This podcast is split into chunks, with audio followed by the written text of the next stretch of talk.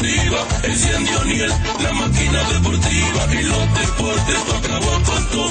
La máquina deportiva live.com. Fútbol, lucha libre con baloncesto, béisbol, boxeo y mucho más. Las noticias del deporte bien actualizado, entrevista y opinión y todos los resultados. O'Neill Batista anotó un touchdown, bateando 400 te deja noqueado. Más que Kobe Bryant, el estado honkeando la máquina deportiva. A mí me está gustando los deportes de la máquina informativa. Enciende O'Neill, la máquina deportiva y los deportes acabó con todo. La máquina deportiva Hawaii. Esta es la máquina deportiva. O'Neill Batista, mete mano. Vamos al perreo. Aguacate. A nivel de jaina.com. La máquina deportiva live.com. Un saludo cordial a todos que sintonizan la máquina deportiva. Yo soy Daniel Batista para traer informaciones del ámbito deportivo. Arrancamos con la MLB, la postemporada. Los Yankees avanzan y se midieron a los Tampa Bay. Por otro lado, los Houston, los Houston Astros se midieron a los Atléticos de Oakland. En la Liga Nacional, Atlanta versus Miami y lo más esperado San Diego contra los Dodgers. Así que eh, su cabecito, pónganse incómodos, que arranca la máquina deportiva Oscar.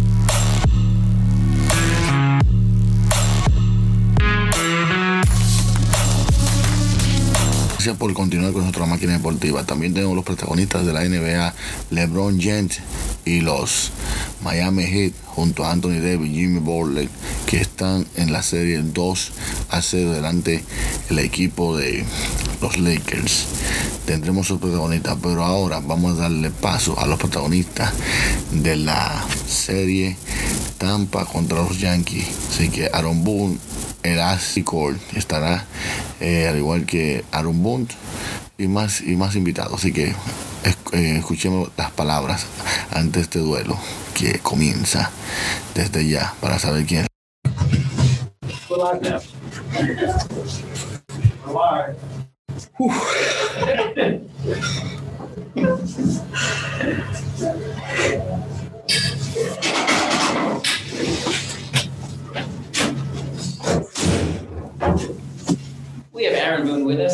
ready for our first question. Aaron, are you ready for our first question? Yes. Aaron, you you had mentioned the other day that you weren't exactly sure what you were going to do for a game two starter after Cole. Have you made a decision in that regard? We have not. Uh, Cole game one, and still having conversations about that. And um, yeah, so no, no, no decisions yet. What's the biggest factor in trying to decide who you are going to throw game to? Um, just seeing, um, you know, obviously, you know, we got a good opponent, and uh, just figuring how we want to line it up. Um, you know, moving forward after Gerrit. Aaron Judge had mentioned that things are tricky. Obviously, it's the same for both sides, but there are quite a few days off since when you last played. Are you at all concerned about what that's going to do to your offense, who came out in the wild card series? It seemed like they're red hot. No, no, I'm you know, you know, you net everything out, and and you hope that the the days at this time of year are beneficial to to getting some guys some rest you know, obviously we're able to get good work in here these last couple of days. Um, so we, we've we've had these situations before, and and uh, you know, comfortable that our guys will be ready to go. Next one goes to Ken Davidoff.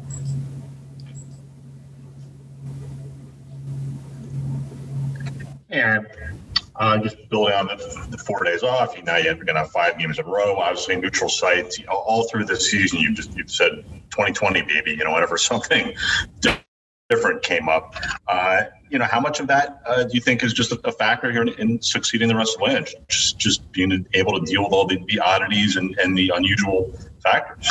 Yeah, I, I, think it's absolutely one of the factors, and you know, kind of the one of the things that we've stated from the get go is there's going to be a lot of uncharted territory, a lot of uh, things that none of us have ever experienced. And I think you know one of the advantages, one of the edges to be gained is is who can handle with those things um, the best through through a, a challenging season. And uh, feel like our, our guys are in a really good place, and uh, you know looking forward to going out and competing against a great team. And just one quick one: Is Gerrit starting Game Five? Is that on the table? Is that a possibility?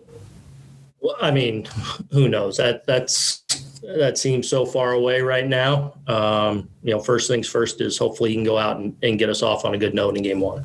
Thank you. Yep. Dave Lennon, you have the next question. Aaron, you mentioned the other day about how the team just had a different vibe when, when Aaron Judge was around, when he was healthy and, and part of it. What do you notice from him, you know, kind of the playoff version of Aaron Judge? And, and what do you think is about him that makes him so well suited for, for the playoffs? I mean, I felt that ever since coming in here a few years ago. You know, there's there's just a presence that he has. Um, you know, I've talked about an edge that he plays the game with, um, and, obviously between the lines. But there's a palpable feeling, um, I think, amongst our club when when he's in the dugout, and um, he, he there's no doubt in my mind he does like playing the more that's on the line. Um, the bigger these games are, I think uh, I think that's one of the things that motivates him. It's it's you know the reason he's playing is he wants to be he wants to be a champion, and uh, you know we're in that t- t- time of the year. So, um, and there's no question that I, I, feel like the guys feed off of that um, in the dugout. Thanks, Aaron. Mm-hmm. Next one to Bruce Beck. Aaron, can you appreciate this matchup just uh, in general about you know how compelling it is? Uh, maybe put your fan hat on for a minute. Yeah, um, there's no question. Um, you know, I think we're a pretty good team, and uh, you know, there's no doubt that the Rays are a really good team and and have been now for a few years and and seem to be improving year by year. So. Um, you know, we really respect the challenge of it. We look forward to the challenge of it, and knowing that you know we're up against you know what was the best team in the American League this year, and uh, uh, we see that as a great opportunity, um, and we're looking forward to the challenge of it. Thank you. Mm-hmm. Next one to Pete Caldera. Hi, Aaron. Uh, will the outcome of Game One have any influence on your starter choice for game two? We'll, we'll see. I mean, we'll we'll see about that. Um, I'm continuing to have conversations with our staff, and uh, you know, we'll see.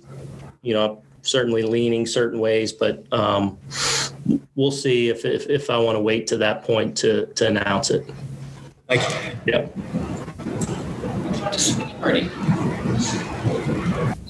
Aaron, how did you strike the balance that you have to keep professing faith in Gary Sanchez, and I mean to the player, that you try to pump up the player, yet still tell him that he's not going to start important playoff games, try, but keep him ready to be a big part of this.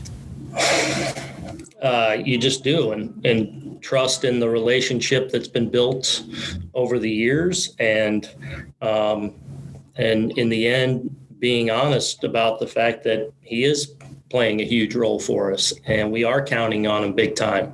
Um, you know, this is again a, a, kind of a unique year and unique circumstances where, um, you know, at a time when Higgy was playing well, he he got some opportunities to catch Gerrit. Gerrit in, in his first year in a unique year of a new team uh, really started to click. Um, and, and, just something that uh, I decided didn't want to disrupt. And in almost seems in almost every situation you have the unique ability to fall back on some family history. Your dad had a situation where Tim McCarver caught playoff games in front of him mm-hmm. because of the number one starter there.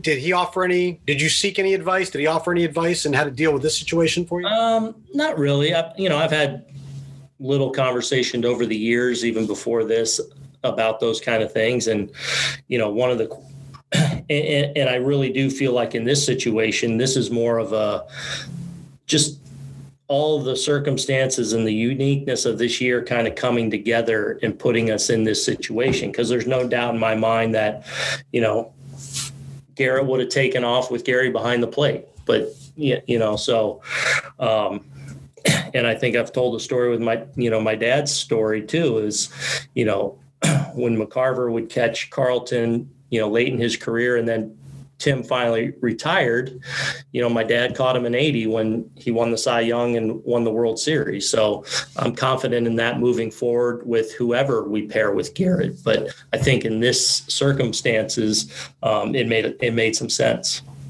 Thank you. Mm-hmm. Next one to George King. Aaron, will uh, Frazier start against Snell? Um, I I haven't talked to the, to uh, to the guys involved yet, so I'll hold off on that. Thank you. Mm-hmm. Next one from Marc Topkin. Hey, Aaron. What um, you obviously had a lot of guys fill in over the course of the season that did really well, but can you you kind of quantify or, or explain how much more confident or how much more complete your lineup feels now with the group you had uh, that played in the games against the Indians?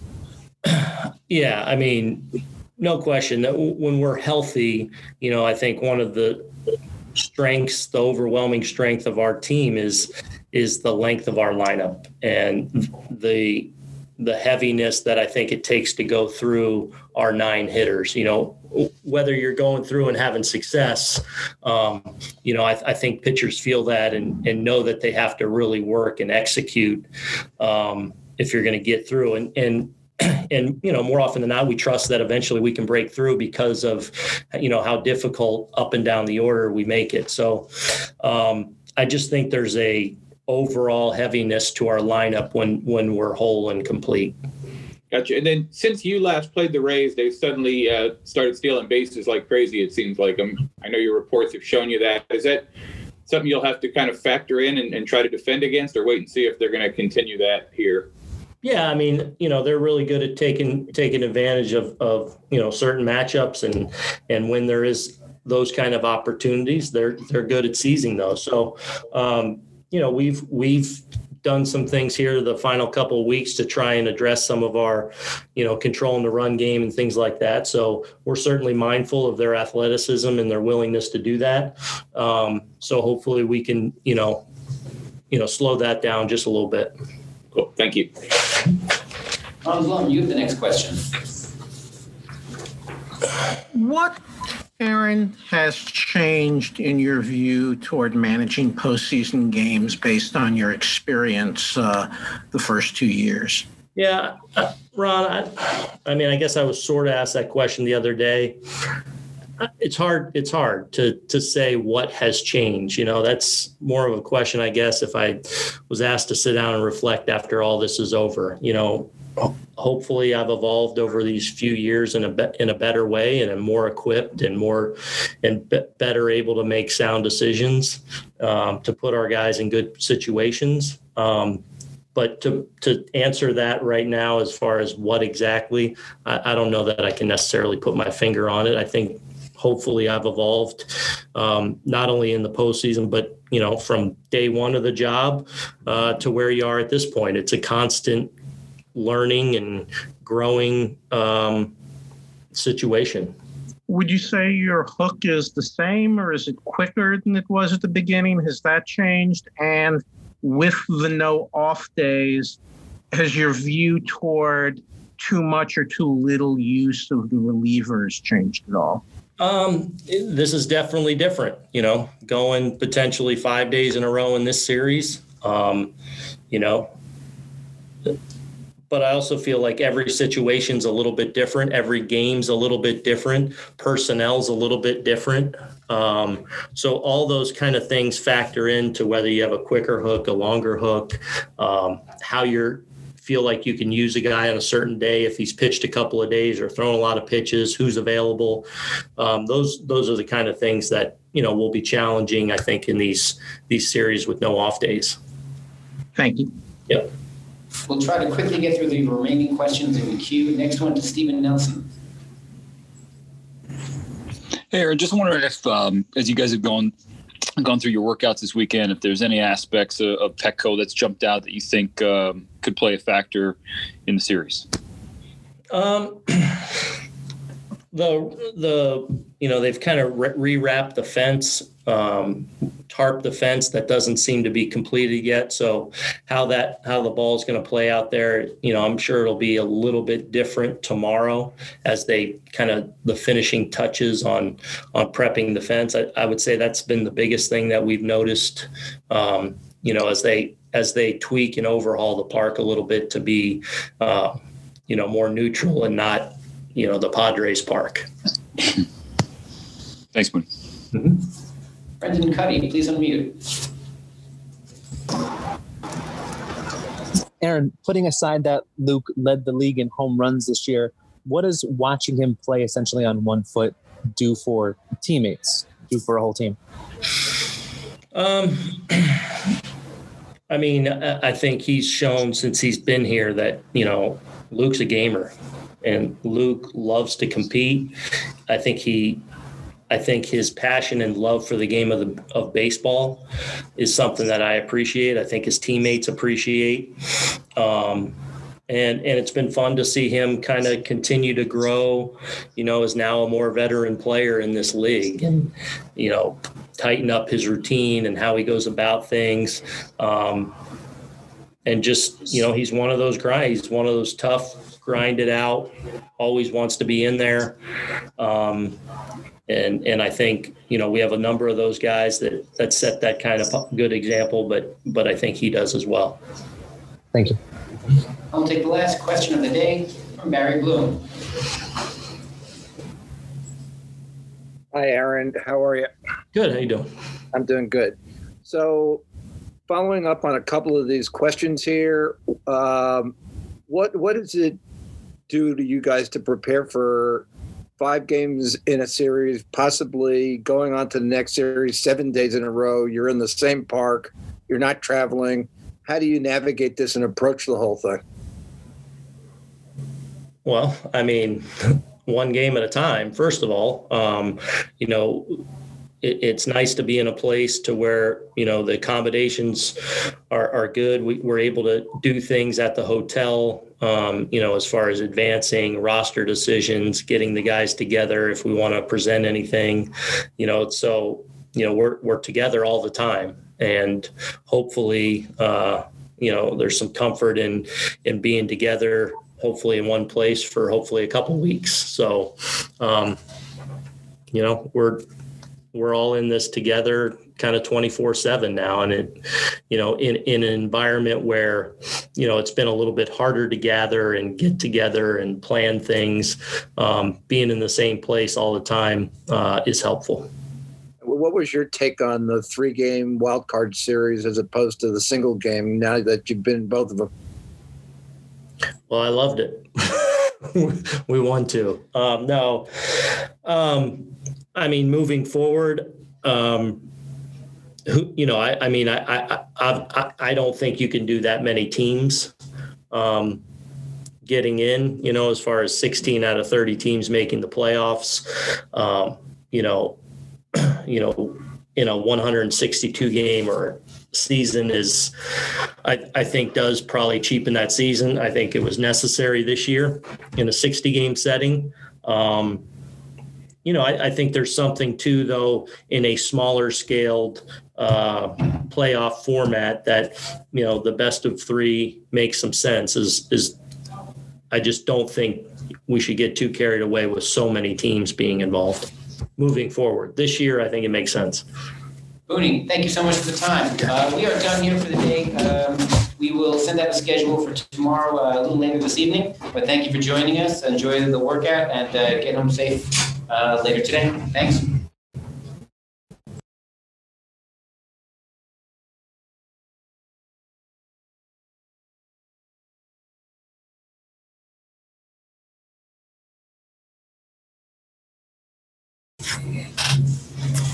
Hey, Aaron, overall, what makes that Rays pitching staff so tough? Well, there's got a lot of good arms down there. Um, a lot of good guys that you know can get it upper 90s, got good breaking pitches that they can throw in the zone. I think that's the big thing is, you know, you face a lot of guys that can throw hard, but they really can't control their off speed. So you can kind of get those guys. But they got a lot of good guys that can throw hard, but also they can throw their breaking pitches, you know, in the strike zone, you know, for strikes when they want. So it just kind of keeps you honest on both sides. You really can't sell out to the fastball or, you know, sell out on a on a breaking ball. You know, they're gonna they can throw either pitch in the zone at you know at any time. So that makes it makes it tough at times. You had a huge home run in game one of that wild card series. It was your first home run since coming off the injured list. Was there any concern at all to you that the power would not come back this season? Uh, no, no. There's there's never any concern. You know, we don't really have didn't really have any chance to have any rehab games. You know, to kind of you know work the kinks out. You know, just kind of see some pitches. You know, put the ball in play. You know, we kind of got thrown right into right into games in the season. You know, going down the stretch when it mattered. You know, so. uh yeah, for me, those those past couple games, the most important thing was trying to win those games and get ourselves in a good position in the postseason. But also, I was just trying to, you know, see pitches, work the count, um, just try to take a good swing on pitches in the zone. So I, I, really wasn't too concerned about trying to hit home runs. I was just concerned about making sure my mechanics were right, and then you know, once the postseason comes, and you know, I'd, I'd be ready to go. And do you feel like everything is right and you're pretty dialed in at the plate? Yeah, I, I, feel great. I've been feeling great. Uh, I'm getting a lot of work in, you know, especially before that Cleveland series. I really uh, those workout days spent a little extra time, you know, going in early, staying late, you know, hitting off the machine, getting some extra work in with Marcus. You know, me and G uh, spent a lot of a lot of time in that cage before that series. Thank you. Next one goes to Marc Topkin.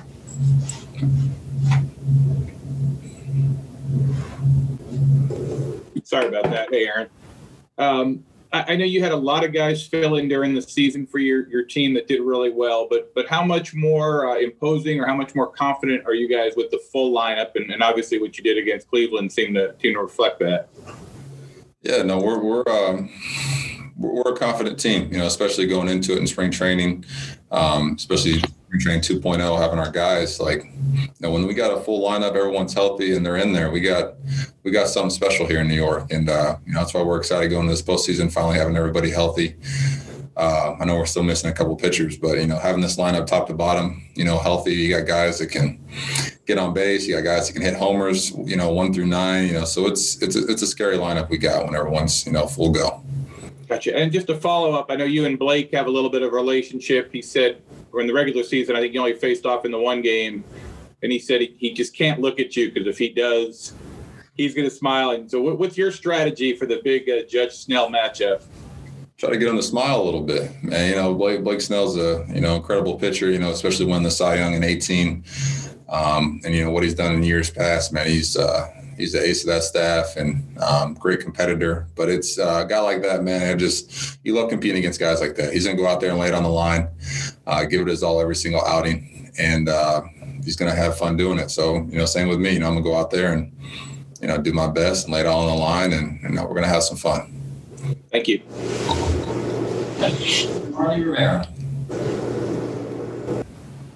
Um, hi, Aaron. You just called you guys when you're clicking on all those there's something special. And Brian Cashman has called you the the fully operational Death Star when you are clicking.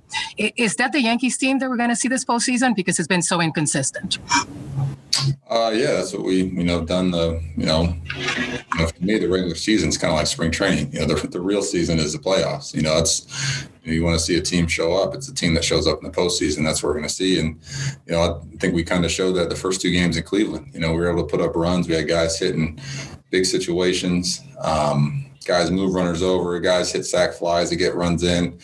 Um, I think that's the type of Yankee team you're going to see, you know, and, you know, it's going to, we're going up against a tough pitching staff. And we went up a tough pitching staff in Cleveland, you know, it's with the, you know, future Cy Young winner Owen Bieber and, you know, Carrasco. And, you know, we're facing another, you know, top pitching, you know, team here now. So we're going to go out there and battle. You know, this is what this team does. Doesn't matter who we're facing. We're going to continue to battle and, and, um, you know, just do our job. And I think that's what makes this team so great is you got guys one through nine that aren't worried about their stats, aren't worried about, you know, who gets the glory, who gets, you know, who's the man. It's about guys going out there just doing their job. You know, when their numbers called, you know, hey, I got to step up for the team. You know, so it makes, you know, like I said, it makes for something special in the team.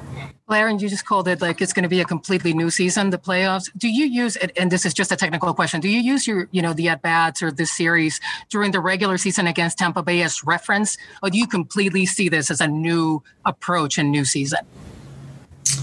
You always take in into consideration, you know, past, you know, past at bats, uh, especially because, you know, if somebody has success off of you doing something, you know, I feel like they're kind of kind of lean towards doing the same thing that they had success on. You know, why would they change it up?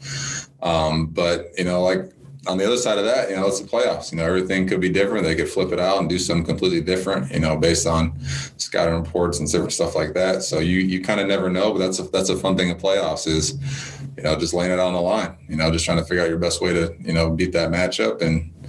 Um, you know, but you always, for me, I just always, you know, look at past experiences to try to, you know, kind of get a gauge for what the future will hold. But uh, I'm looking forward to it, whatever, whatever way it goes. Next one to Ken Davidoff.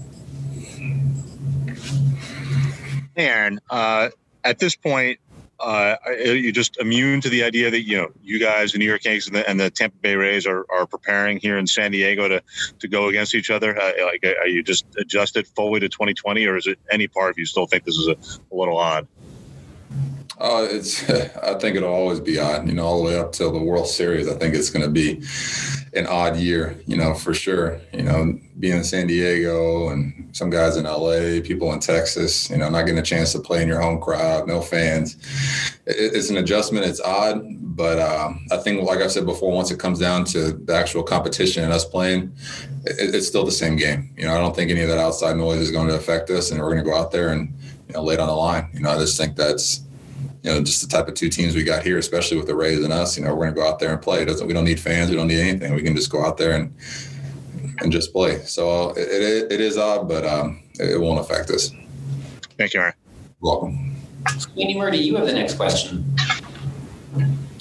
Hey, Aaron, earlier this year, I was talking to some of your fellow outfielders, and they said one of the challenges with no fans in the seats is day games, the glare coming off the, the stadium.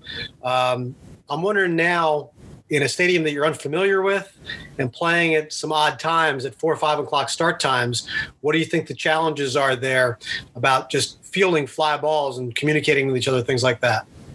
Yeah, it's funny you say that. Like, especially the stadiums that have the cardboard cutouts of the fans, like those even kind of give you a different kind of glare. You know, that's was probably the biggest thing. You know, besides the seats kind of glaring, it's the cardboard cutouts kind of giving you this white glare. You know, right where the ball's kind of if there's a low line drive, it's just kind of right sitting right there. Um, so it, it's just another challenge, but that's why we got a couple days to come here and work out. You know, especially during the day. You know, check how the wind is. You know, check what the you know sun's doing. You know, any sun balls on fly balls. So um, these these workout days aren't just all you know just you know kind of for show and stuff like that. This is, you know, where we got a lot of, we get a lot of homework. We got a lot of homework we got to do, a lot of work we got to do to prepare for this this series. Like you said, a lot of guys haven't played in this ballpark before, and um, just trying to check out all the nooks and crannies of the of the outfield and the grass, how the ball moves. You know, it's a lot of things that go into it. So it's uh, just more homework we got to do, but we're ready for it. Without without real crowd noise, was there was there any alteration to outfield communication that you noticed? Um, you know, anything just different, good or bad, that that you guys had to adjust to? Not really. Um, you know, I always try to talk in the outfield. You know, I'm always yelling, even if the balls hit the left field or hit the left center. I'm always yelling back or in or you know whatever. But usually when you know we're playing in front of forty five thousand you know, left fielder can't hear me, you know, when I'm yelling back or in or something like that. But, you know, usually only the center fielder can hear me. But now for me, I, I kind of like it, you know, with no fans and just kind of that crowd noise, you know, I can kind of help out the left fielder when I can or help out, you know, balls in the gap or help them with, you know, where to throw, you know, hit the cutoff man or the guy's going three. Um, you know, so I've kind of like that part about it, but no real challenges, you know, besides, you know, we can just all hear each other now, I guess. Thank you, Aaron. Welcome. Next one goes to Bruce Beck. Hey, Aaron, uh, the stakes are obviously higher right now. Um, how much do you embrace the opportunity, the challenge, the pressure uh, of meeting the Rays in this in this next round? Oh, we're, we're excited for it. You know, um, you know, pressure is a privilege. You know, this situation. There's going to be a lot of pressure situations that we get thrown into. Um, you know, throughout this postseason, and I think that's what makes this team so special. Is know, they're not we're not running from those pressure situations. You know, we're not running from those bases loaded, two outs, game on the line, or you know, down one run. You got to make a play here on defense. You know, these this whole team is we're running towards those situations. We're embracing them. We're enjoying them, and that's you know because we earned it. You know, throughout all the hard work this year, the ups and downs, the not seeing your family, not you know this and that. Like it's a lot of stuff that's happened in 2020. You know, this team is continuing to embrace every single moment and enjoy every single moment because you know we've earned this opportunity now to play you know the number one seed in, in the AL. Thank you, Aaron. Good luck. Thank you. Next one to Dave Lennon. Hey, Aaron, how much do those, do those previous playoff exits become a part of you? I mean, you guys had a couple uh, you know, painful finishes that, you know, you spent time in the clubhouse in Houston really talking about it afterwards. How, how much does that fuel you with, with what you're going through now? Do you, do you think much about that or do you have to put it behind you or how do you, how do you view that? I think about it every day, uh, to be honest. Um, it's something that um, I don't think I'll ever let go, you know, until we get a chance to win an opportunity, you know, win a championship. Uh, but that's, that's just, you know, part of something that fuels me. You know, I just, I, I, hate losing, you know. So anytime I think about all the past years, you know, getting kicked out of the playoffs, you know, that, the next one stings as much as the one before, you know, and just kind of builds. So um, that's what's kind of motivated me this off season, motivated me this season to continue to work hard and you know try to help this team be in a better position so we can you know eventually bring that championship home to New York. So it's it's something that I always you know before every game think about. Um, you know, any hard times, good times, think about that. Hey, the job's not finished. You know, we still got a long way to go. Uh, we made it through the wild card series, but now we got you know ALDS and a you know big series here with the Rays and number one seed in the in the AL, and um, it's time to go to work. Thanks, Aaron. Welcome. George King, you have the next question. Aaron, you guys have had a little extra time off since you last played. Have did you do anything different, and did the uh, team do anything different as far as workouts? Uh, no, that's what we kind of have. We have the taxi squad here with us too. You know, they work out right before us, and you know, a couple guys actually I've seen. You know, Gary Sanchez, Giancarlo, I think Frazier and some guys are doing it right now. Just getting some live at bats. You know, that's that's probably the only thing difference I've noticed is, you know, guys coming early to kind of get some live at bats against some of the taxi squad guys that are you know here throwing, staying ready for us. Uh, so I think that's the only difference so far is you know just just trying to keep seeing velo because that's the one thing that's tough, you know, especially like when guys take a break on the All Star break, you get two or three days off. Those first couple of games are kind of you know slow getting back into it because you're not in the normal routine of seeing 95, 97, you know, every single day. You know, taking a couple of days off uh, kind of hurts you at times, but you know we're staying ready, trying to see as much velo and everything that we can. Take the next one from Stephen Nelson. Hey, Aaron, I, I ran into a, a, Yankee fan outside Petco, and he was talking about uh, how nobody expects the Yankees to win this one. It's kind of weird the flip in the um, perception of the two teams, the Rays and the Yankees. Do you guys feel you're underdogs, or do you think you're still the favorites? Um, I, I don't. I don't know. You know, I really don't. You know, pay too much attention or really buy into too much of the underdog or favorites or anything like that. I just I believe in this team. You know, I believe in what we have here, the pitching staff we have, the lineup we have, and um, like I said, I felt like we've always had something special ever since spring training. We all got together and you know started working out again. Um, this team is, you know, we got a special opportunity here. You know, so uh, I don't know. I don't really look too much into who's the favorite, who's not the favorite. It's just about, you know, when the game starts, you know, it's it's time to play ball. You know, never know what's going to happen, so we're going to continue to just keep working hard and do our thing. We'll take a final one from Barry Bloom. Hey, Aaron, how are you? Good. How you doing? I'm doing great. It's good to see you. Um, you guys have been survivors of the single wild card game. Uh, even before your time, the Yankees lost in it. How did you like the the three game potential three game series instead? Is it something that was fun? It was fun for me to watch. I mean, especially eight of them going on at the same time. Is the is that something you'd like to see carry over, and what was it like to play it? Yeah, playing in uh, any competition, you know, any postseason baseball is always fun for me. You know, I know I probably got a couple gray hairs from those wild card games we played in 17 and 18. You know, because it's, you know, win or go home. You know, you got one game to do it, you know, and I, I live for situations like that. You know, that's why the first game is always, you know, one of my favorites. You know, just just the amount of pressure that's put on you. It's that's that's fun. You know, I look forward to that. Um, down the road, I don't know. I've always liked our old setup we had. You know, with the, you know, the best team that wins. You know, you get straight to the ALDS. You know, it's you know reward teams that you know win. You know, I've always been a fan of that. Um, so I don't know if they'll continue to do this or not, but uh, you know, just knowing that you got three games against a team, you know, it's it was fun. I don't know. I, I enjoyed it. I know our team enjoyed it. Um, so we'll see if they continue to do it. I, I don't. Have, I don't got much on it yet. You know, I'm still trying to digest all of it and you know get ready for this Rays series. But uh, once this is all over, I'll probably have a better answer for you. Judgy, thank you very much.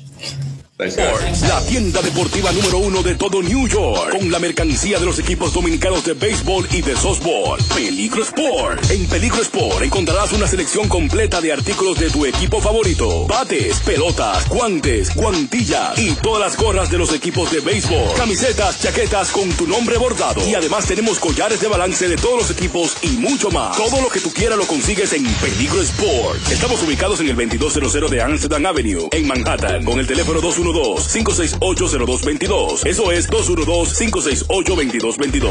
Peligro Sport. Question. And we will start with Meredith. Hey, Gerrit, when you look at this Rays team, what do you see as the biggest challenge? Um, I mean, just a really good ball club all around. Um, takes care of the baseball on defense, plays good offense, um, many different styles of how they can play offense. They got a good rotation and they got a good bullpen.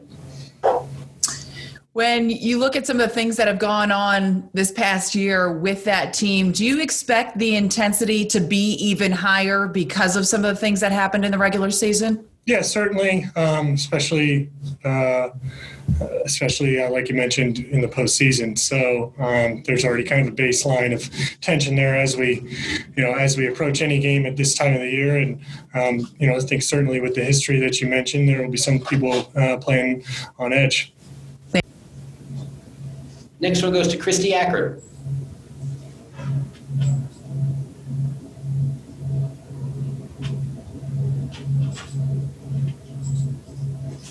Kristie, go ahead and unmute.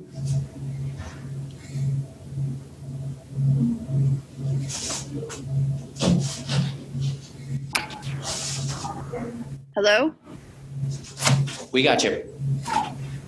Gerrit, you talked about a little bit of familiarity with the Rays the last time you faced them, and maybe that was the cause for some of the issues you were having. How do you how do you address that? How do you change that, or do you think having had a month or so between seeing them will help? Um, well, I, yeah, I mean, I guess I don't. I haven't anticipated specifically addressing that. I mean, I just tried to improve every time I've taken the ball as we've gone forward, and so I guess with with that, I feel prepared going in. Um, you know, familiarity on either side, I think, can play uh, for um, some sort of advantage.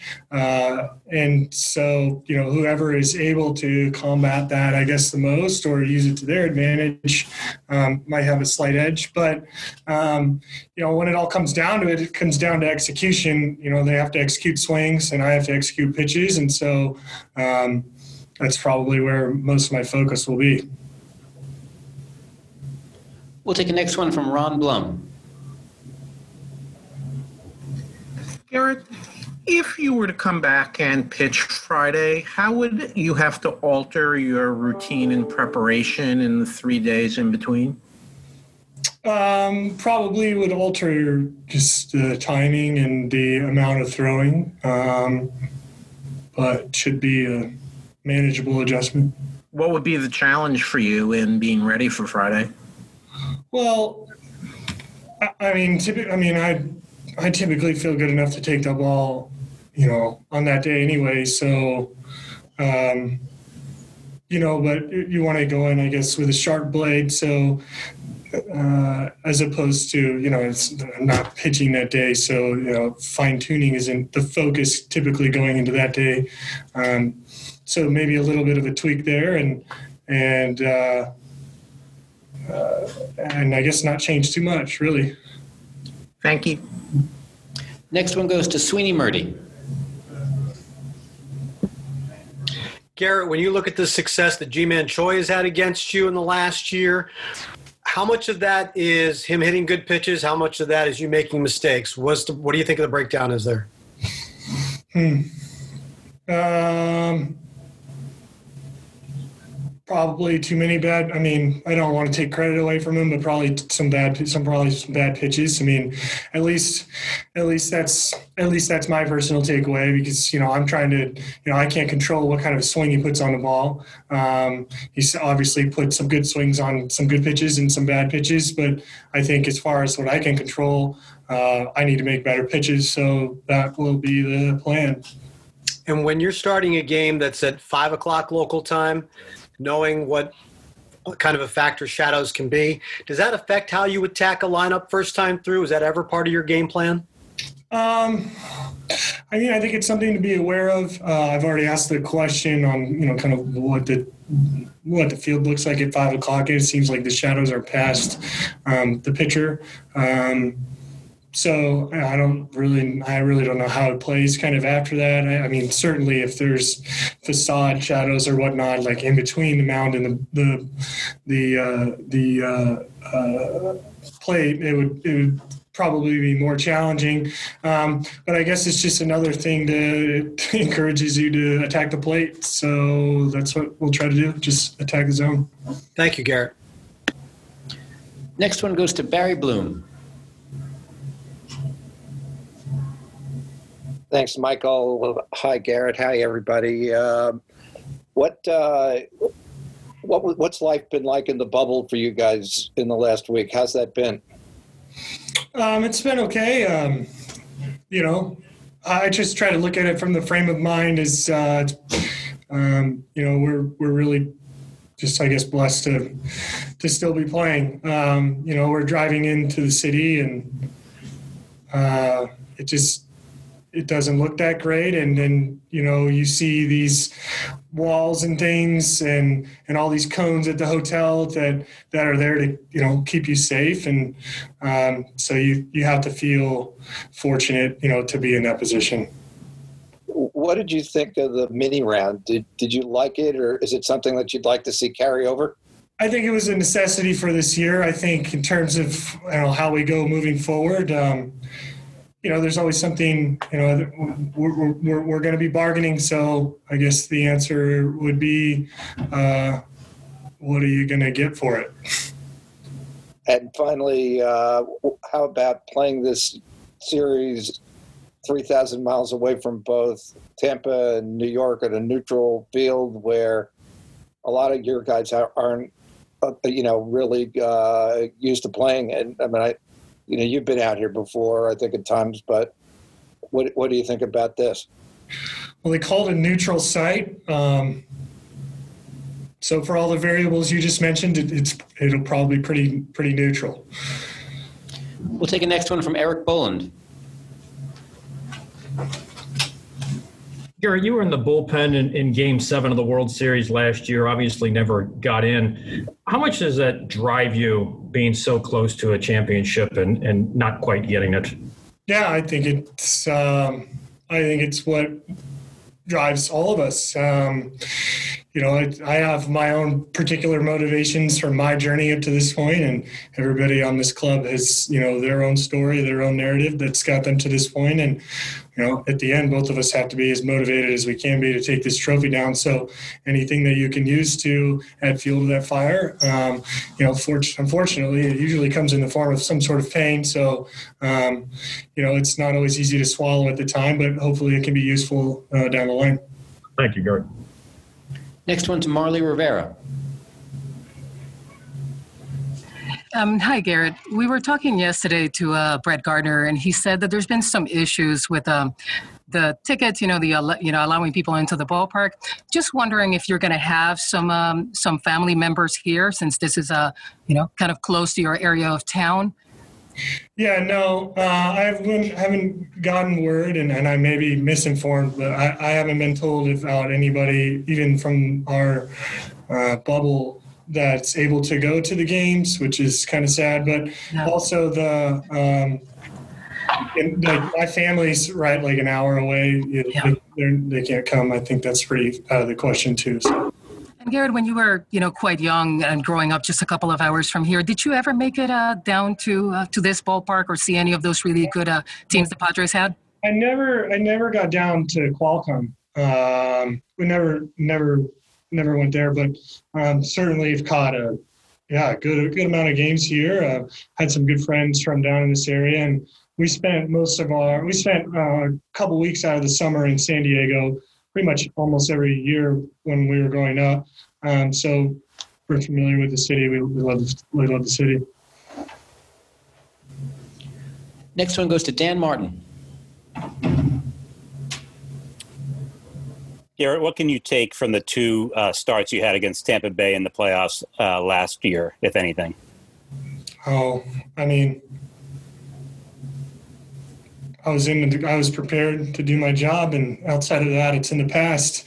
Um, so I just I'll try to, you know, I'm, I'm going to try to come out the same way as I did last year. So I'll just try to do that again, I guess. Next one to James Wagner. Hey Gerrit, uh, just curious, going back to me, you, you've known him for a long time, but what does Dave Keith mean to mean to you? Well, I just think I just think that that type of scout in that area, you know, those those area scouts are just often underappreciated. I mean, I think anybody that has a feel for the industry knows that, you know, even on that side of, you know, even on that side of the ball, the scouting department, you know, they work together as a team. Um, you obviously, you know, when you're traveling to different you know games and, and such as a kid and, and you see the same you know faces all the time you know that uh, earlier that day or the day before or the day after they may be at some point you know an hour two hours three four hours away you know just trying to do their job and get some get some kids into professional baseball and um, you know so they're kind of the boots on the ground and it's just you know it's hard not to at least develop some relationship with them um, you know, and, and appre- be appreciative for, you know, for what they bring to the game. Thanks, great.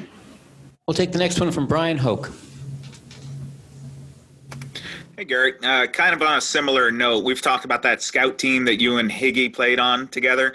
What do you think that time meant for your development? I, I mean, I don't, I don't even know how to answer that. Um, I mean, it's is um, is it was a it was a time when we were kind of transitioning, I guess, as an industry from like not doing that type of stuff to you know, then doing that type of stuff like all the time. Um, you know, these perfect game things were coming out. People were charging for these tournaments. You know, colleges really started to recruit a whole lot earlier. I remember I got to started getting letters as a sophomore. That was considered like extremely early, and now I think it's probably considered about right.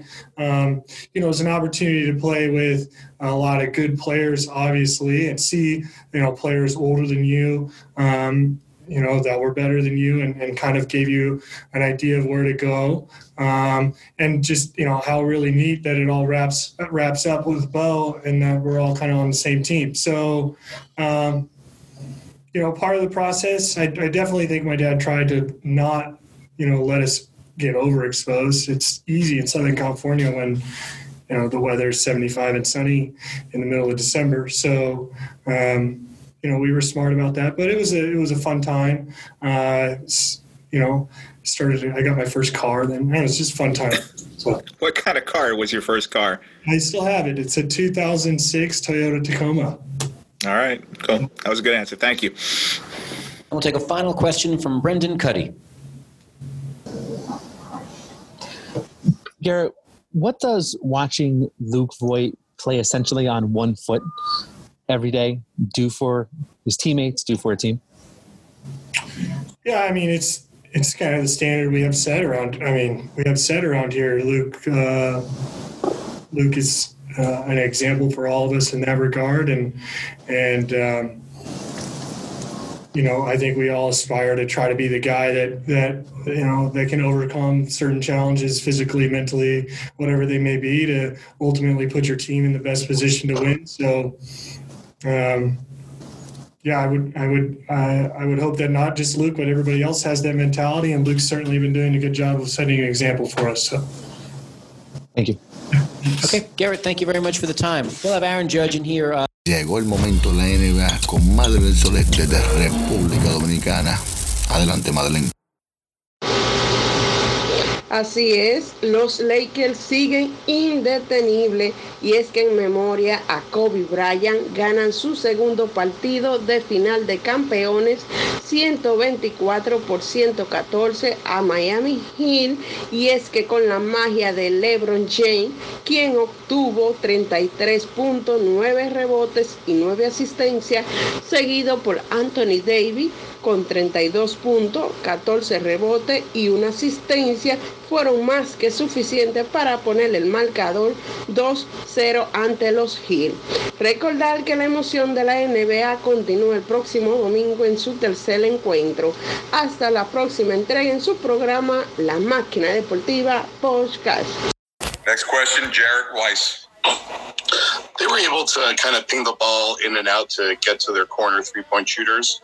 How do you balance being aggressive on the ball without getting caught in the back like that? Yeah, we're better than we showed tonight. Now, this is a very, you know, highly uh, skilled, talented team. Uh, they have uh, guys at the point of the attack uh, in James and Davis uh, that are going to break your defense down, uh, can make plays over the top. Uh, so you have to be on a string, and uh, you, you can't um, start to make things up. Uh, you have to be extremely disciplined and uh, and stay with it. Um, there's too many times that uh, they got us out of uh, our typical uh, things that we do, but that, that's also a big time credit to them. Tim Reynolds, Erik, kind of to that, while it was somewhat, they, they did sort of have you chasing at, at, at certain times. Yeah. The last time I looked, they were like 21st in the bubble in three point shooting. Just how much that just catch you off guard, the fact that they could make that many that quickly. Yeah, you, you, you know, you don't want to leave anything to chance uh, in the finals. So we, we clearly have to just be a lot better, you know, more uh, more resolve, more commitment, more multiple efforts, more communication, all of these things, more trust. Uh, we have to be much better on, on that end. Um, and then, you know, offensively, we, we also have to you know, generate some better looks. So. Next question, Anthony Chiang. Okay, so I know it came came late and with the Lakers already holding a big lead, but how encouraging was it to see Kendrick play the way he did in that fourth quarter? And is that something you could take moving forward in the series? Well, it's, uh, you're always rooting for him. You know, these this has been a tough uh, playoff, you know, for him, and um, you know these are you know the the human side of it. You want to get him in there. You want him to play well, uh, and based on you know where we are, you know we could use some some scoring punch.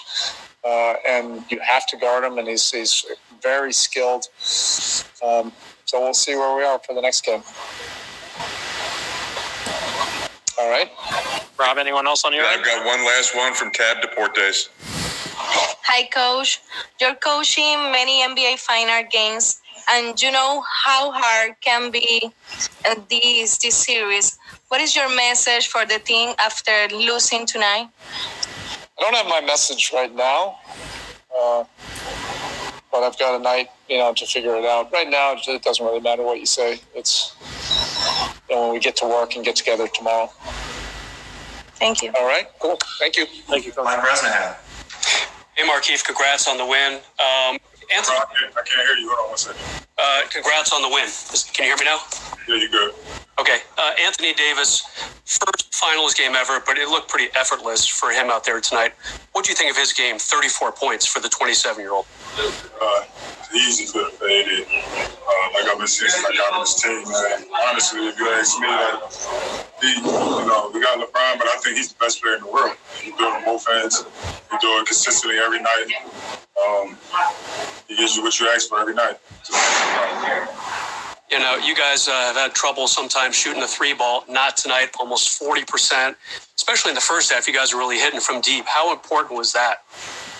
Uh, we know they, they, you know, we know they keyed in on LeBron and uh, and AD a lot. Um, you know, those guys get in the paint every time. So just as a shooters, got to focus and really make open threes because uh, you know everybody's in the paint. And, uh, let's keep our confidence high, knowing that the ball will come back. You know, you know, we're gonna get a lot of open looks, and we just got to make open shots.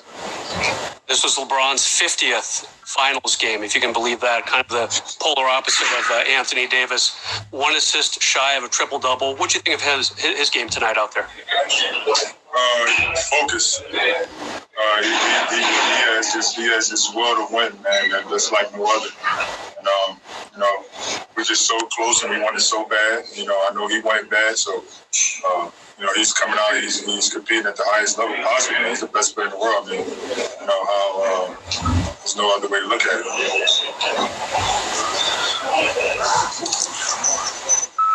Uh, hi, Markieff. This is Brad Turner from the LA Times. My question to you is why does Rondo seem to be so opposed to be calling playoff Rondo? And what did you see tonight out of him?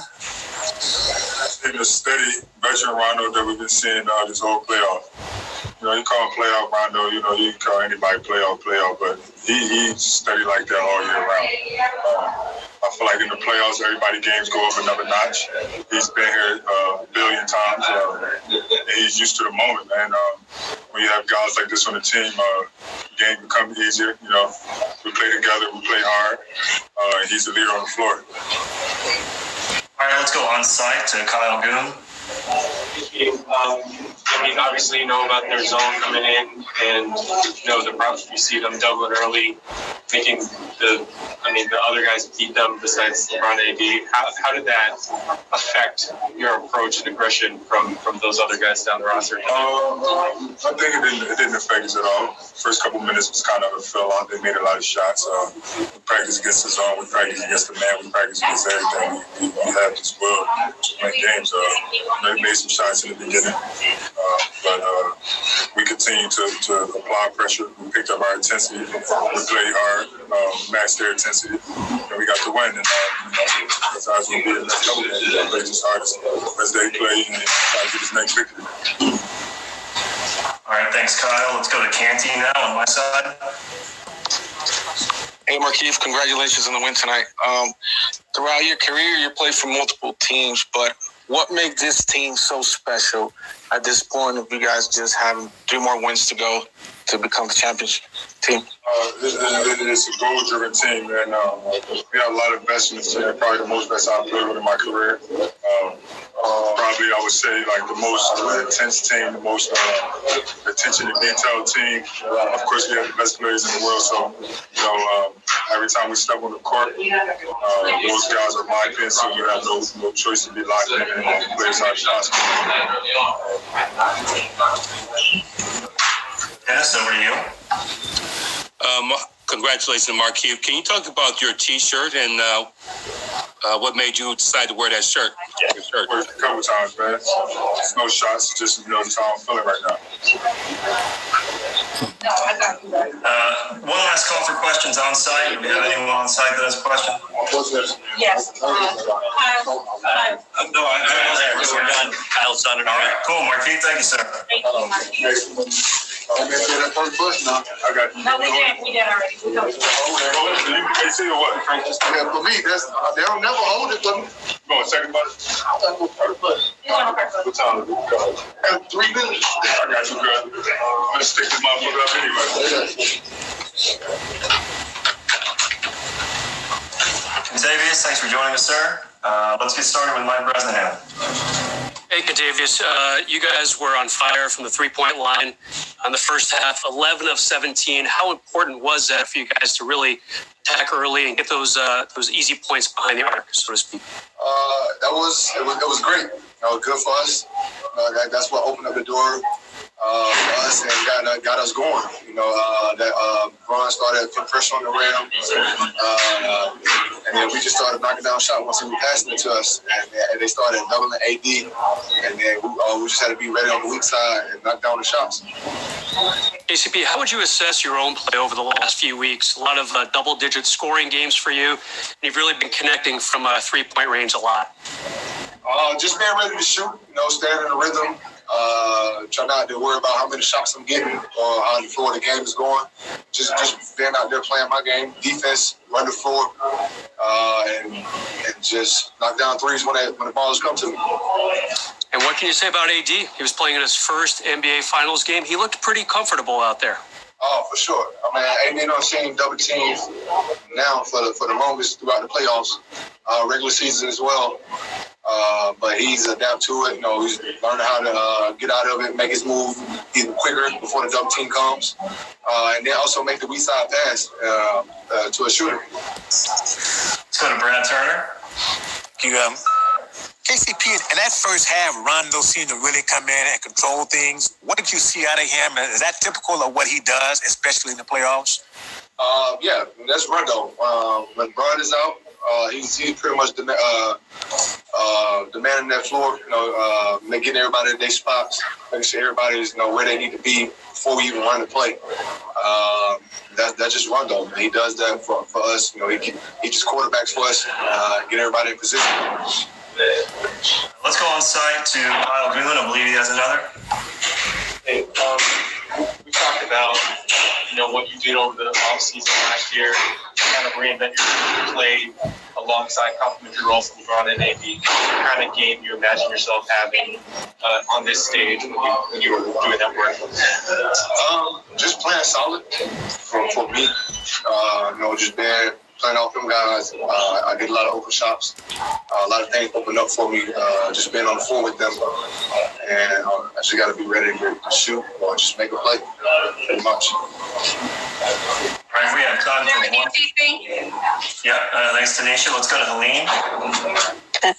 Hi, I just wanted to ask you about uh, Danny Green because when you guys started hitting those threes, he was hitting a bunch of them. What did that do to uh, put you ahead and, and started to pad the lead a little bit? This is a guy who's going for his third championship with his third team, too. Can you see that kind of experience coming through from him tonight? Uh, for sure. You know, uh, I've watched Danny uh, in playoffs uh, uh, that he's played in. I've seen him knock down big shots, you know, uh, consistently. Uh, and we, for us as a team, you know, we know what Danny can do. Uh, and we just encourage him uh, every day, every game, keep shooting. Uh, we know that uh, playoff Danny is going to come out. You know, he's going to knock down shots like he did tonight. And he, he's been working every day, practice. You know, trying to stay in the rhythm. It was big for us tonight. Thank you, Davis. Uh, one second, we'll get going.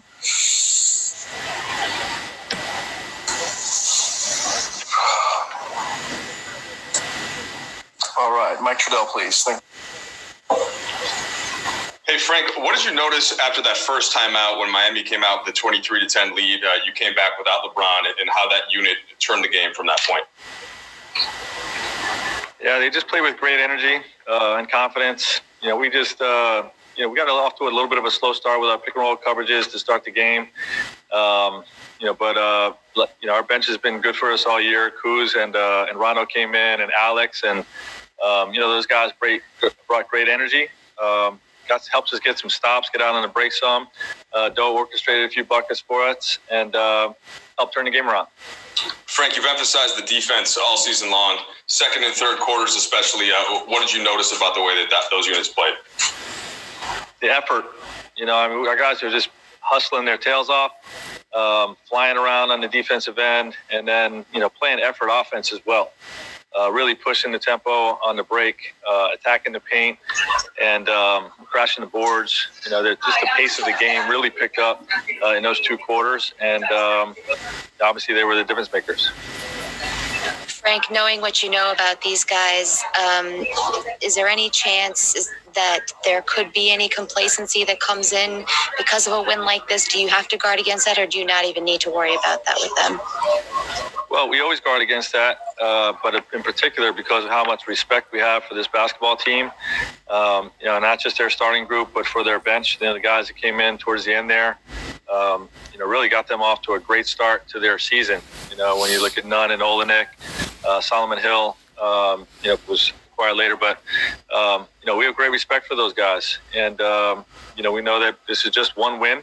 We're happy that we got one win, but um, you know, obviously we got to keep our foot on the gas. Coach Anthony Davis in his post game said KCP saved us, and he was referring to the two threes he hit when you guys were down early that kind of seemed to get you going. Um, kind of, uh, I guess, zooming out of that, how big has his shooting been in these playoffs? I think he's above 40%. Yeah, his his uh, it's been needed. Um, it's been a, a, great lift for us uh, throughout this playoff run, uh, but in particular in that first quarter, we were struggling to score a little bit. We got some clean looks uh, early, but didn't knock them down. Uh, but I think Kenny had 10 points in the in the quarter, and um, you know when you're struggling to score for a guy to step up and make some plays like that on the offensive end, um, just gave us a big lift. And you know with with the guys that came in and subbed in, uh, it helped that helped turn that quarter around. But you know, the, Kenny's value is on the defensive end. The, the tone he sets, with how hard he plays defensively, uh, really is infectious to our group. You know, and I think that that carried out uh, probably most in particular to start the third quarter, but throughout the game as well. Allison. All right, we'll start with Dave McMenamin. Frank, what's the key to sustaining a run? You know, the, all teams go on runs, but to be able to extend it out, I think it was 75 to 30, the run you guys went on. Um, is it keeping the guys' energy up in timeouts? Uh, what allows you to make it be that long? Our guys are just motivated, you know, during that stretch. And, you know, obviously we didn't sustain it, you know, into the fourth quarter. But, um, you know, it's tough to do, especially in the playoffs against good teams. And, um, you know, I think the, the key is keeping fresh bodies in. Um, you know, understanding the, the threats that are that are coming at us, and that every time you go on a run like that, the other team's coach is going to change the game. You know, so uh, you know the next you know, ten point run has got to be different than the first ten point run. You know, they're going to put different guys in there. They're going to change coverages. They're going to change, uh, you know, defensive scheme, run different action. You know, and you have to win each segment of the game a different way, and you know that that holds true for the series as well we're gonna have to win game two differently than we than we did game one. So um, that's probably the biggest key. All right, Kyle Goon. Um, a lot of guys were talking about, and especially in the first half, when you were kind of getting shooting from all over the roster. Um, it's their first time playing in, in this setting. Well, not this setting, but in the finals. Um, I know you were talking about guys sort of being champions before they're champions, but what is there a part of you as a coach that's just sort of waiting to see like when they get in that situation how they're going to react? And, and what you make of how those guys reacted? A little bit of me is, is eager to see what you know what guys are made of. But honestly you know we talked about this morning when when you have big games throughout your career you know you really just you think about it all day. But once once the ball's thrown up and you get between those lines you're just playing basketball you know and um, you know, this is our 27th game in the bubble. Played three exhibition games, eight seeding games, 15 playoff games. So this is the 27th time we went through our process. Film in the morning, you know, walk through a couple actions. Some guys get shots, some guys go back to the room, go through the process of the pregame stuff. Ball gets thrown up, and, and we play uh, and do what we've done for the last three months. You know, so um, yeah, I think you think about it a little bit uh, in the days leading up to it. But once you get in that moment, just play basketball. Dan? Frank, um, a lot of talk has been about LeBron trying to win a title for the third time um, with a third different team, but Danny Green is also a, a three-time kind of finals guy. What, what is it about his skill that that just fits so well when you're trying to win a championship? He's a winner. You know, he, he, he makes winning plays on a regular basis, uh, provides defensive toughness, uh, rebounding, all those those types of things. Has great IQ and understanding, and you know he's either going to uh, blast you from the three point line or carry the threat to blast you from the three point line, and that just helps your offense. You know, so um, you know it's no surprise Danny's you know had so much uh, team success throughout his career. He's just a winning player. next over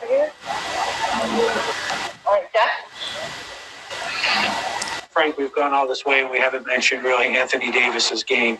Um, what did you think of his play in his first finals appearance and maybe what allowed him to have such a big game tonight? I mean, they play small a lot. Uh, obviously, if we if we start big, he's got a, a smaller matchup on him. Um, you know, I think it starts there. But you know, in terms of like his success tonight, but he's just a, he's a great player. You know what I mean? And uh, the moment doesn't change things for him. His approach is is the same. You know, he's focused, locked in. Um, can really hurt you in a variety of ways offensively. Uh, plays leads the charge for us playing effort offense, running the floor, crashing the boards, rolling hard, uh, attacking in the post. Uh, his ability to shoot the ball from the perimeter, the way that's grown throughout our season, has been invaluable to us. And you know, he's a jack of all trades on the defensive end. So I mean, you know, he really just impacts both sides of the ball. And obviously, the, the, the bigger the moment, you know, he's, he's just raising his play. All right, back to you, Will. All right, yeah, Frank, I will take one more from Andy Kamenetzky. Hey, Frank, before the game, you uh, kept it close to the vest in terms of the starting center. What, what ultimately led to the decision with Dwight and the thought process behind it? Well, we wanted to win game one, you know, and we, we typically start a series, you know, kind of traditional, the way we the way we would throughout the regular season, and um, we've done that a few times uh, throughout these playoffs. But this team is six and zero oh in the first two games of, of the playoff series in each round. Uh, they went 2-0, 2-0, 2-0 in the first three rounds. So uh, there was a little bit of added importance for me, uh, you know, in terms of game one, and as to, as of as to why we made that switch. Uh, really came down to their second unit. You know, their second unit plays small with either Iguodala at the five or even Kelly Olynyk, who's a three-point shooting big. And um, you know, we liked what, what our lineups looked at, looked like with Markieff Morris at the five or AD at the five against the small ball look that we saw in Houston.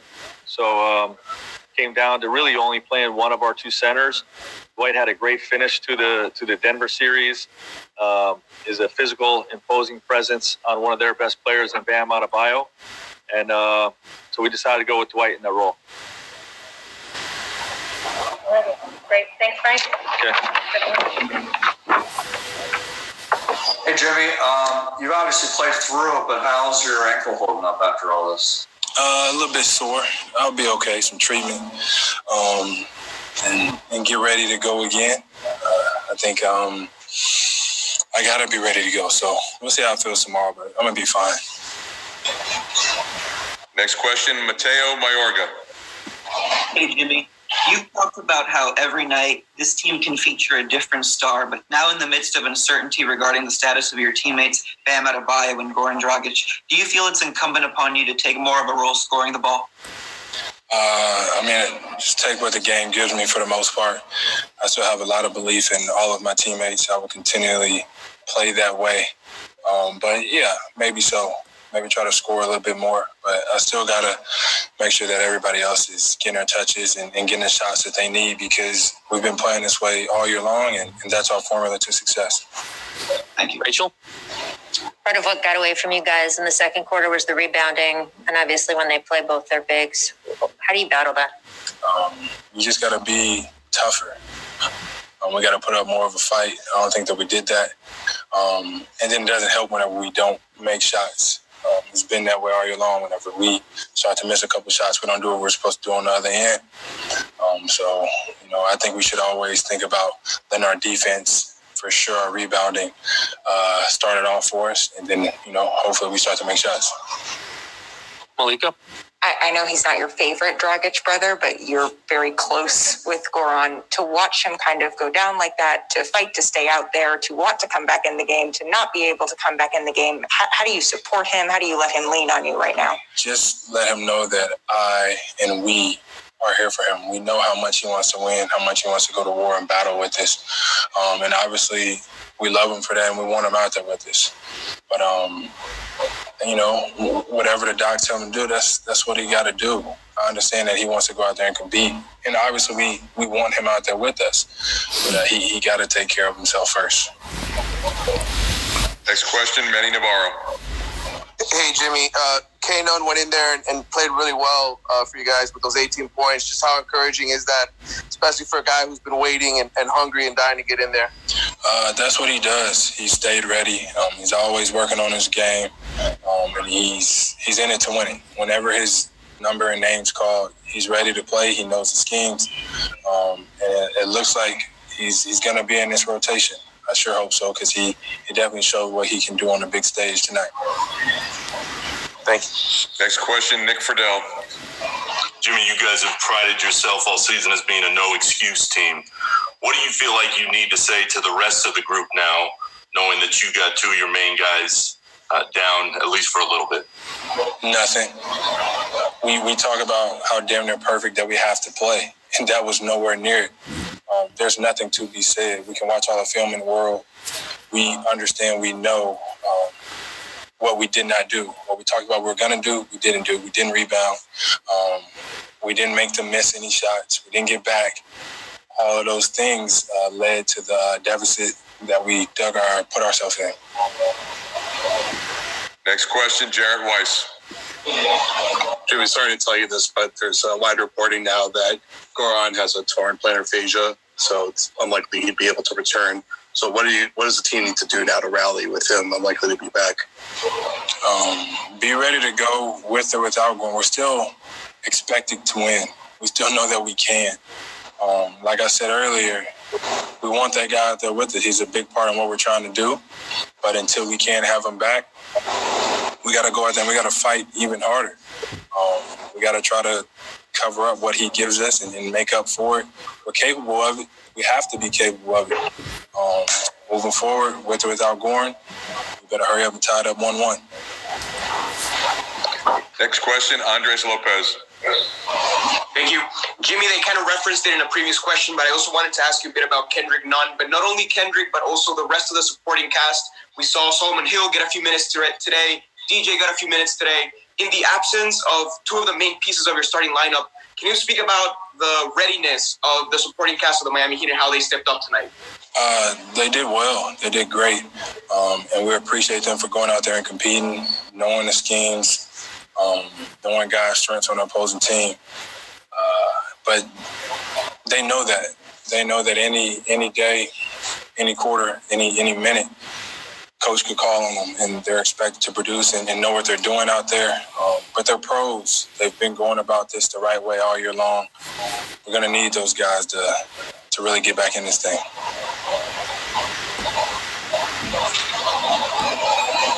That's it, Jimmy. Thank you. All right. I think you guys can actually go ahead on site if that works. Okay, then we will start off with David Letterman. Brian, you guys went on, um, I think, a 75 to 30 run after falling down 13 early. What allows uh, you guys to have success like that over a sustained period of time, uh, a run like that? Paying attention to detail.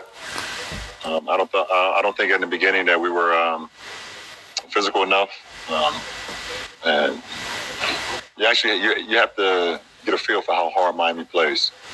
Um, and I think um, you know they smacked us in the mouth, and we got a sense of that, and so we knew how hard we had to play if we wanted to try to make it a game. And um, you know, from that moment when it was 23-10, we started to play um, to our capabilities. We started flying around. We started getting defensive stops in. We started sharing the ball a, uh, a lot better offensively, and just got into a really good group. Kyle Dillon. Um, for AD, thank you. For AD, obviously his first finals game. What you see about, about his preparation? Was there any advice you gave him, and and to see him perform like that? Um, what what do you feel about that? Um, I don't feel anything. I expected out of him. Um, didn't need to give him no advice. Uh, we've been preparing for this moment all season. He's been preparing for this moment all season and I'm happy to be on the same floor with him in the same uniform. And uh, um, he was once again a, a force um, every facet of the game, both offensively and defensively. Dan. LeBron, you've you've felt the buzz of the NBA Finals nine times in your career. What was it like today with nobody there? The sound. I mean, I know you're used to bubble basketball at this point, but on this stage, what did it feel like to play a finals game? It felt great. It felt great. I've been preparing for this moment for quite a while. Um, and fans, no fans, um, the, the, inner challenge for myself and the way I prepared myself, it felt amazing to be playing in the finals once again. Rachel Nichols. Ron, you've seen plenty of times over the years where if one team has a bunch of injuries, the other team kind of floats a little bit and doesn't come at them as hard. How do you make sure that you guys don't do that in game two? We got so much more work to do. Um, the job is not done. We're not satisfied. We're winning one game. Is that simple?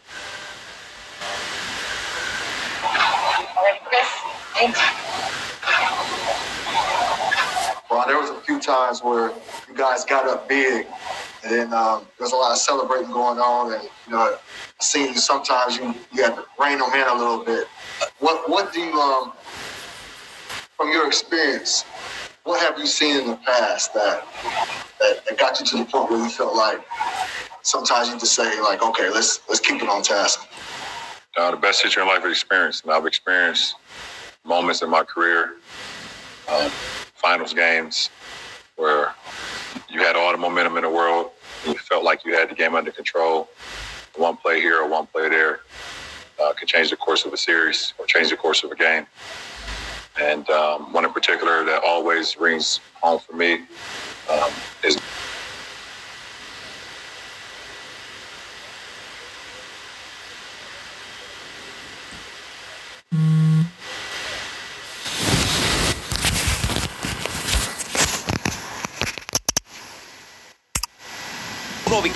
2257 de la Segunda Avenida y calle 116 en el corazón del barrio y el otro en el 1618 de San Nicolás y calle 191 en el centro del Alto Manhattan. En los nuevos Calidad Restaurant disfrutará de un menú variado y económico y a la vez puede apreciar un museo de béisbol con fotos históricas. En los nuevos Calidad Restaurant tenemos delivery gratis. Visítelos hoy.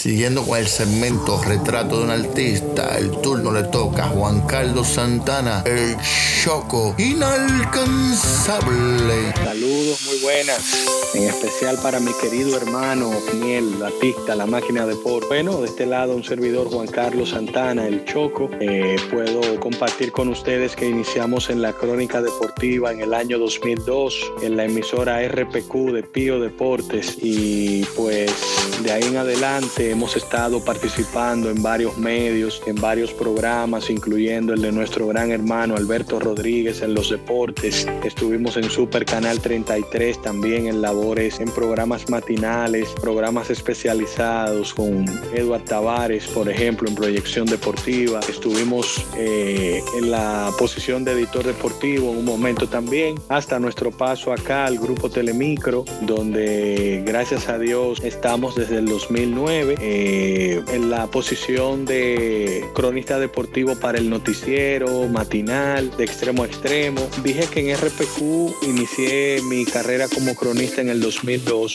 Eso fue en radio, ya televisión, mi primera participación fue para el año 2005, precisamente acá en el grupo Telemicro, en el programa Las 5 en el 5, bien tempranito en la mañana, tenía que madrugar 3.30 de la mañana, alistarme, estar aquí en el canal a las 5 para hacer una sección rápida, pero eso me ayudó muchísimo. En cada medio, cada oportunidad la agradezco bastante. Por supuesto, ni hablar, a, tengo que agradecerle eh, al grupo Telemicro, que es mi, mi casa profesionalmente hablando, donde he podido desarrollarme y donde la mayor parte del público, tanto en Santo Domingo como en Estados Unidos y otras latitudes, han podido ver nuestro trabajo. Así que nada, siempre a la orden, siempre agradecido de Dios por la oportunidad brindada y pues estamos aquí, como dice nuestra frase, inalcanzable. Un fuerte abrazo, Miel.